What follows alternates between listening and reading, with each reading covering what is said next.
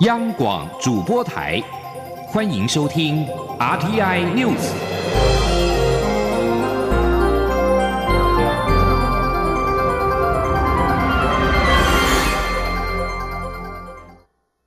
各位好，我是主播王玉伟，欢迎收听这节央广主播台提供给您的 RTI News。今天是二零二零年五月三号，新闻首先带您关注。美日等理念相近国家近来持续表态支持台湾出席世界卫生大会 （WHA）。外交部二号表示，各国挺台的国际动能与声量显著提升，对于相关正面发展深感鼓舞。接下来会继续关注国际情势发展，全力争取出席世界卫生大会，并且完整参与世卫组织的会议机制及活动。今天记者王兆坤的采访报道。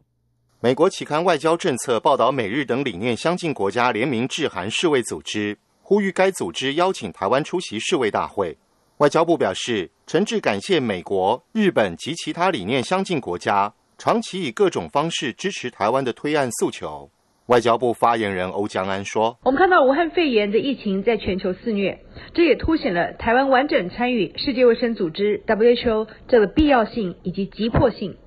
本年，世界各国支持台湾受邀参加世界卫生大会 （WHA） 的国际的动能跟声量也显著的提升。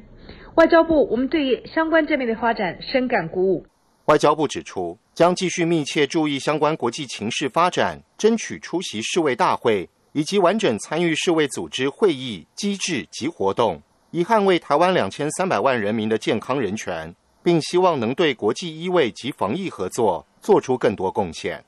根据外交部长吴钊燮四月下旬在立法院外交委员会的答询内容，除理念相近国家的联名致函外，另还会有友邦向世卫组织的敬洽与致函。吴钊燮当时还强调，国际社会支持台湾出席世卫大会的有我声音将不断出现且持续扩大。美国、日本、加拿大等理念相近国家的行政部门近日都重申支持台湾立场。最新动态是，美国国务院国际组织事务局在推特发起推文挺台湾活动。美国在台协会则是在脸书上以世卫大会开议倒数日期为主题，从一号开始到会议召开日，每天都会分享贴文声援台湾参加世卫大会，并支持台湾扩大公卫领域等国际参与。中央广播电台记者王兆坤台北采访报道。世界卫生大会 （WHA） 在本月将举行。中国驻日内瓦代表团二号强硬拒绝邀请台湾，并且批评台美卫生部长官方接触违反了一中原则，以及因为民进党顽固不灵，承认九二顽固不承认九二共识，导致与会的政治基础不存在。对于以美国为首的国际支持力道近来明显增强，是否有助于台湾受邀以观察员身份参与 WHA？政治学者、民进党立委罗志正受访时表示，世卫组织秘书处的内部角力才是关键。若是美方能够加大对世卫组织秘书处的运作力道，则台湾今年受邀与会的几率将比往年高。远景基金会执行长赖宜中分析，美方除了希望台湾在公卫领域的成就透过世卫组织平台获得国际认可，也企图打破世卫组织长期以来台湾参与需中国接受的潜规则。继续关心国内的政治动态，高雄市选委会在二号下午召开了第三届市长罢免各区投开票所地点设置及公告相关事宜会议。中选会主委李进勇、副主委陈朝建全程参与。陈朝建在会议结束之后受访，揭示四项原则。随后，市选委会总干事袁德明也表达依法配合办理的立场。至于会中相关决议，市选委会说明，包括了罢免案投票所设置数，依高市选委会会议决议设置一千八百二十三所。各区公所依设置投票所数，于五月五号之前将确定设置地点函报给高雄市选委会，并且登录选务作业系统。另外，罢免案投票所设置的地点，依照一百零七年地方公职人员选举投票所地点设置为原则。另外，语数与会的多数区公所表示，必须。有在校内设置两个以上投票所的必要性，请高市教育局依照二号会议决议及高雄市政府四月三十号所函示，在五月四号之前转购各级学校同意出借场地作为投开票所，并且付之高雄市选委会，推动罢免高雄市长。推推动罢免高雄市长韩国瑜的公民团体在二号也向中选会主委李进勇拦路陈情，要求罢韩投开票的设投开票所的设置必须要和选举时完整一致，而李进勇也揭示三项原则允诺协助，包括借用国营公营场地等等。立法院财政点等六个委员会联席会议在本周初初审通过了追加。武汉肺炎 （COVID-19） 特别预算新台币一千五百亿元一毛未删，交由朝野协商。立法院长游锡坤将在五五号召集协商，若是协商顺利，院会最快八号将能够完成三读程序。行政院会在四月二十三号通过中央政府严重特殊传染性肺炎防治及纾困振兴特别预算追加预算案，编列追加预算一千五百亿元。立法院财政等六个委员会议联席会议在四月四月三十号初审通过，一毛未删，将提报院会讨论。院会讨论之前需交由党团协商。而当天的会议主席国民党立委赖世宝表示，追加预算一千五百亿元，没有砍一毛钱，完全配合，希望能够纾困振兴，政府多给民众帮助，也希望行政部门要让民众知道预算是怎么使用。民进党立院党团书记长钟嘉宾受访时表示，尤锡坤将在五号下午召集到朝野党团协商，如果协商顺利，朝野达成共识，最快八号就能够完成三读程序。继续关注的是社会焦点，铁路杀警案被告一审无罪，引发社会哗然。行政院长苏贞昌在二号视察纾困专案。专线客服中心时表示，这个判决让人失望、错愕。后续应思考，面对重大刑案，是不是一个医师的鉴定就足够？他也赞同蔡总统所说，支持检方依法上诉。前天记者杨文军的采访报道。郑姓男子去年七月搭乘火车刺伤铁路警察李成汉致死案，嘉义地方法院考量郑男李有思觉失调症，四月三十号一审宣判无罪，引发极大争议。行政院长苏贞昌二号视察一九八八纾困振兴专线及一九五五劳工纾困专线客服中心前受访表示，这个判决让人失望错愕。面对重大刑案，是不是一个医师的鉴定就足够？他说：“法官判决必有他的考量，台湾社会知道要尊重判决。可是，如果这个犯罪者他是因为故意或过失没有治疗，那这个故意或过失是不是也有责任？也是应该在判罪量刑上做参考。”苏贞昌也说，他自己是学法律，法庭判决时跟课堂上的研修辩论不一样。司法是社会最后一道防线，就像防疫不容有破口，如果啪啪走可以强制隔离。同样的，如果因为有病被判无罪，应该要强制治疗才能堵住缺口，否则引发大家忧心，社会哗然也是必然。他也赞同蔡总统所说，支持检方上诉，循法治社会程序，大家一起。努力守住社会安全。中央广播电台记者杨文君台北采访报道。而对于行政院长苏贞昌在二号质疑重大刑案是否一名医师的鉴定就足够，参与鉴定的台中荣总嘉义分院医师沈正哲表示，鉴定结果是一个团队完成的。心理师负责做心理智商测验，社工评估正性嫌犯的家族史、家庭成员以及社会支持网络，以评量未来的照顾可行性。而他则负责失觉失调症的鉴定，另外同诊社工、心理师的评估资料做成报告。沈正哲也曾在审理庭上建议院检可以再找别家医院鉴定。他强调，站在专业立场，他问心无愧，他尊重法官的判决。至于如何判决，他无法左右。杀警案判决出炉，许多网友纷纷到沈正哲的个人脸书留言谩骂，甚至有不理性的网友留言要对他不利。他坦诚近日承受许多压力，警方也担忧他的安危，已经建议医院沈正哲的门诊必须要有保全陪同。继续关心的是财经消息，俗称武汉肺炎的 COVID-19 疫情席卷世界各地，导致全球股市在三月上旬的。时候陆续遭逢股灾，美股道琼指数跌幅近四成，台北股市则是有近三成的跌幅。而全球股市陷入熊市之后，才一个多月的时间，股市就陆续反弹，美股、台股跌幅都已经缩减到两成之内。投资人也相当的好奇，疫情导致的熊市是否已经结束了吗？前天记者陈立信孔的专题采访报道。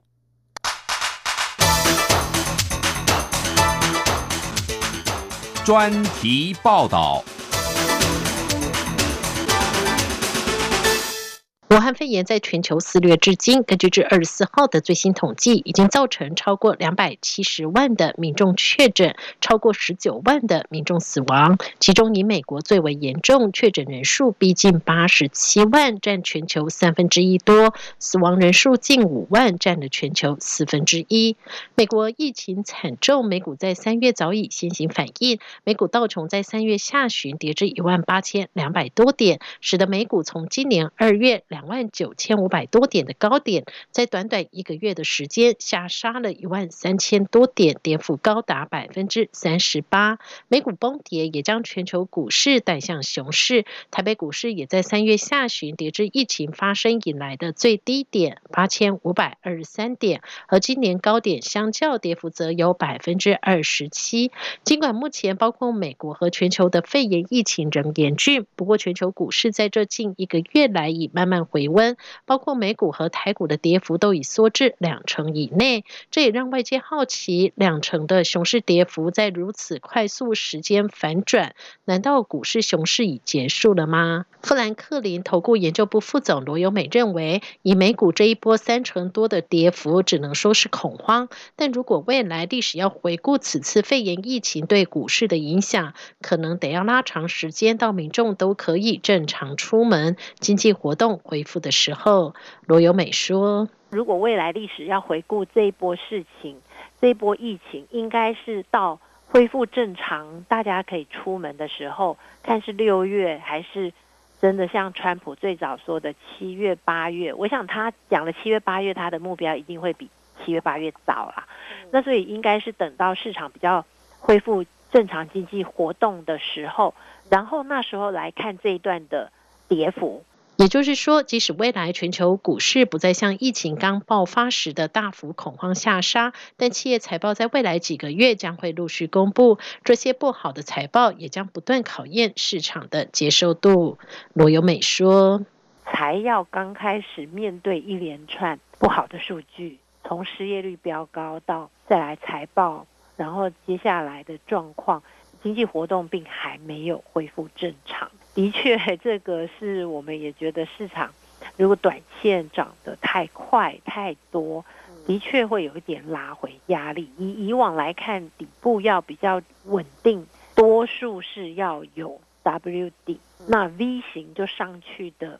以往的经验，如果是经济衰退，不是那么常见，但是也不能说不可能。那其实就是政策要一直在市场下跌害怕的时候，政策必须加嘛。永丰金控首席经济学家黄应基指出，美股在这一波疫情下短时间反弹，主要还是因为美国联邦准备理事会 （FED） 寄出的无限量 QE。以目前来看，资金面的利多仍较疫情的利空以及基本面的利空来得强。不过，他也认为，在今年年底之前，全球股市仍必须面对三种阵痛，包括疫情阵痛、经济景气走下坡的阵痛，以及美国联合世界其他国。加向中国求偿的政治阵痛，黄应基说：“哦，四月到六月反映疫情面的阵痛，四月到八月反映这个呃基本面的阵痛，那四月到十二月，嗯，是整个反映政治面的阵痛，美国一定会联合其他国家来跟中国纠缠，所以说这个政治面就会一直一一直骚扰，一直骚扰，就是他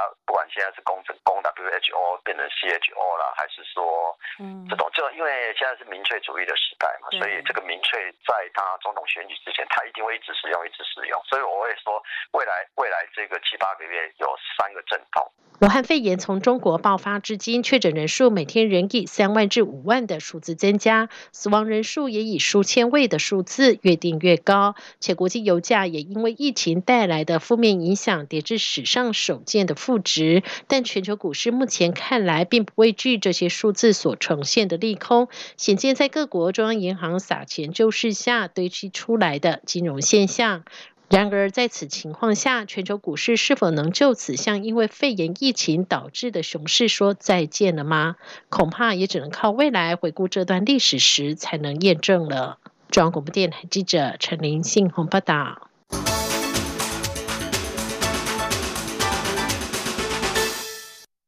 我是防疫医师苏伟如。什么时候应该要戴口罩呢？一、搭乘大众运输工具或计程车；二、进出医疗院所。三、去人潮拥挤的地方；四、空气不流通的密闭空间。另外，如无法保持社交距离，应全程戴口罩。也提醒您，当有出现发烧、咳嗽等呼吸道症状或身体不适时，也请戴上医用口罩。有政府，请安心。资讯由机关署提供。这里是中央广播电台台湾之音。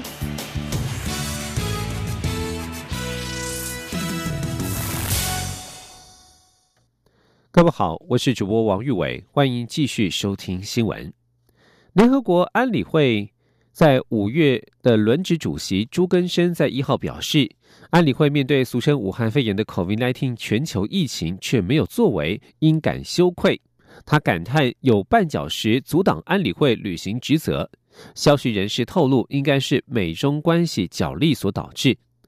身为爱沙尼亚驻联合国大使的朱根生担任五月份的安理会联轮值主席。当被问到一项抗议提案在联合国卡关一事时，他显得相当无奈。他表示，这项提案是意在透过加强国际合作以及促成世界各地冲突地区停火，来推动抗议工作的进行。朱根生指出，有些绊脚石存在，此刻的情况有阻碍，谈判还在进行当中，是高层级的谈判。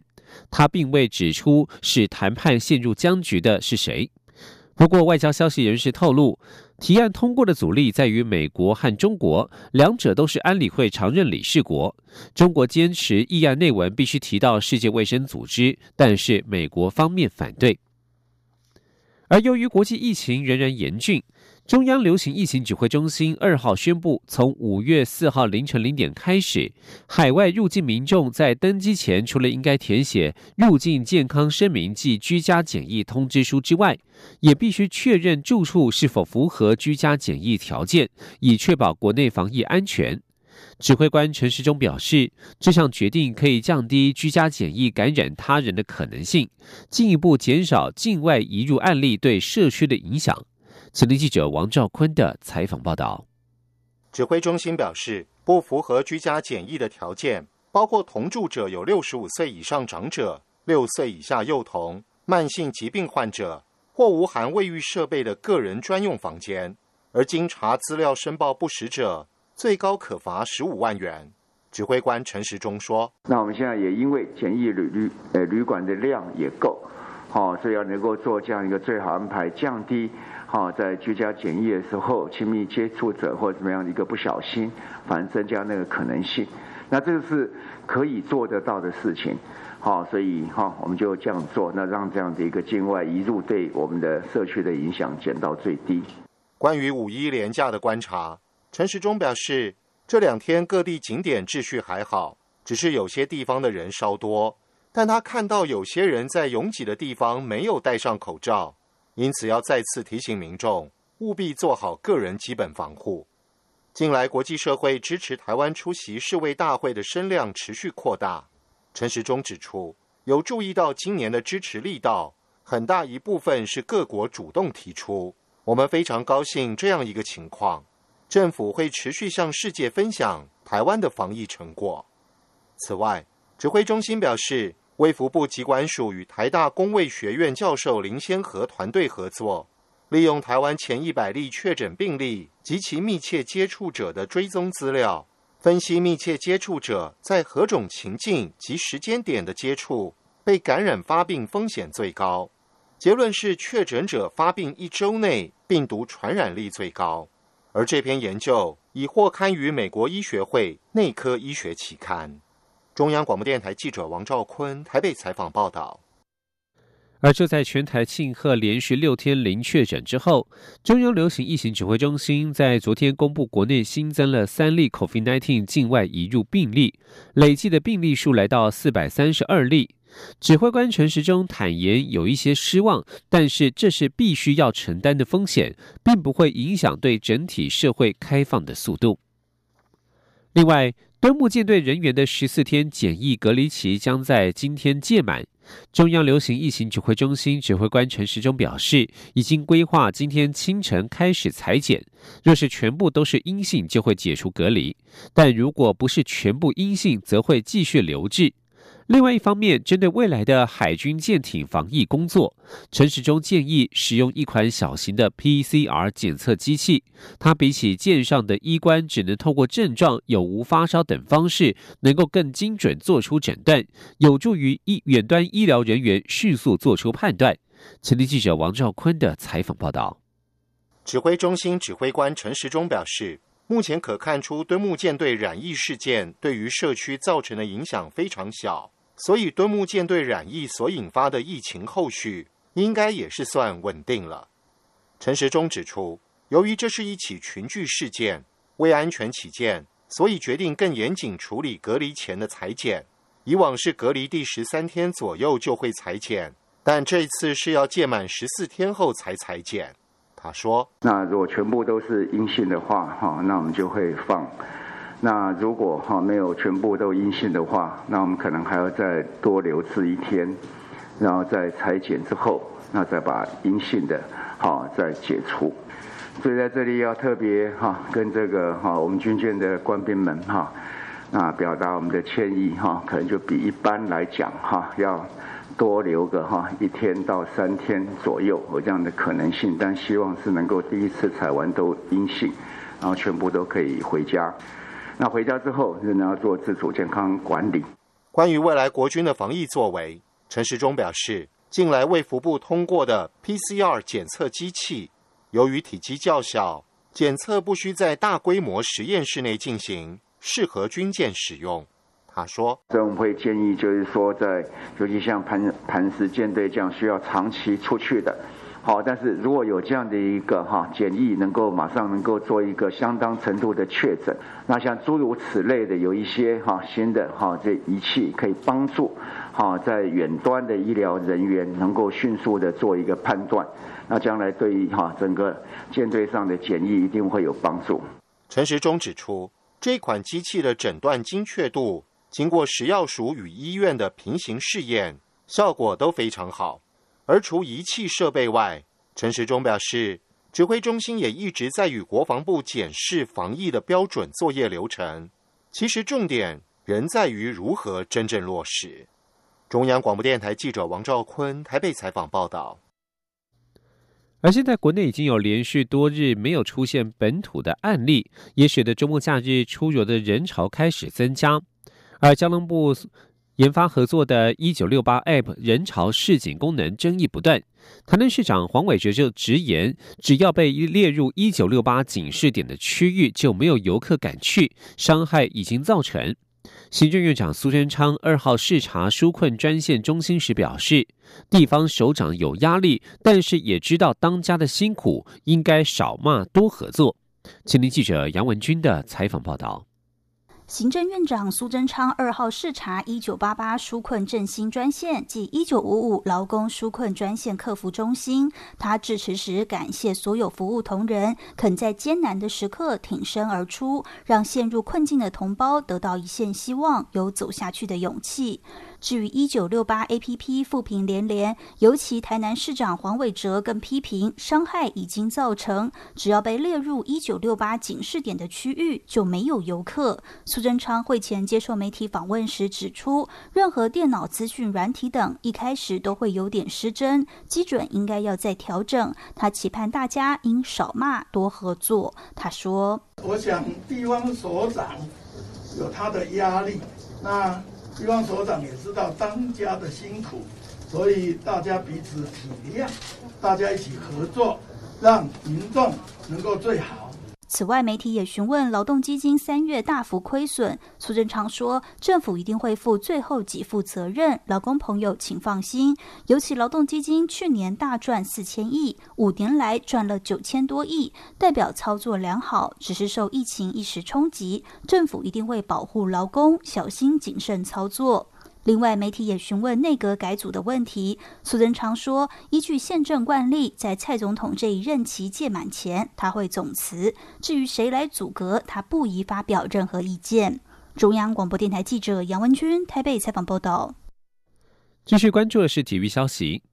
中华职棒乐天桃园队野手朱玉贤二号与中信兄弟交手，四局敲出阳春炮，为个人本季第九轰。十二场初赛敲出九支全垒打，打破宗职最速九轰纪录。后火烫的好手感，赛前也接受《纽约时报》的专访。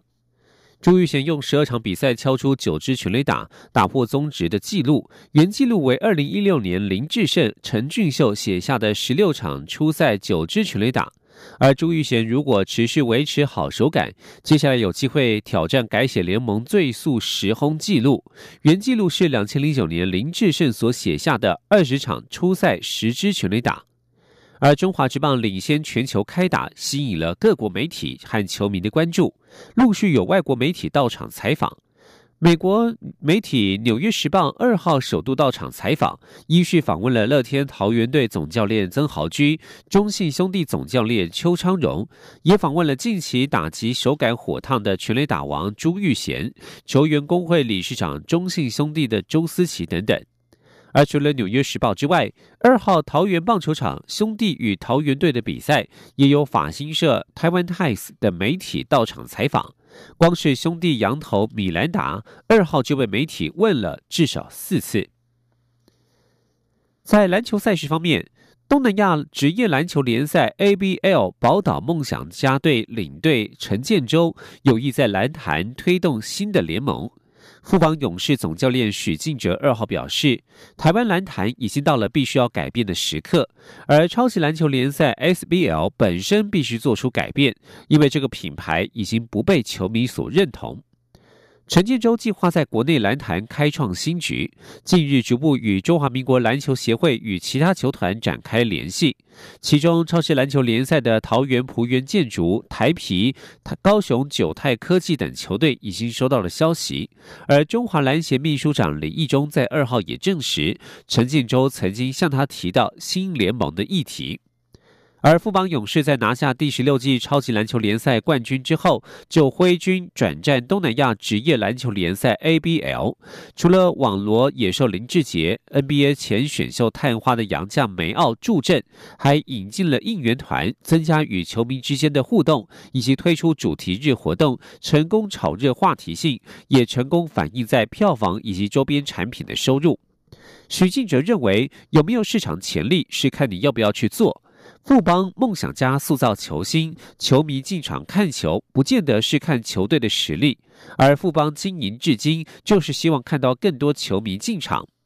而对于新联盟议题，富邦勇士也同样有所耳闻。许敬哲指出，这是台湾篮球迟早要做的事情。而不管是不是要成立新联盟，超级篮球联赛 SBL 本身必须做出改变，因为这个品牌已经不被球迷所认同。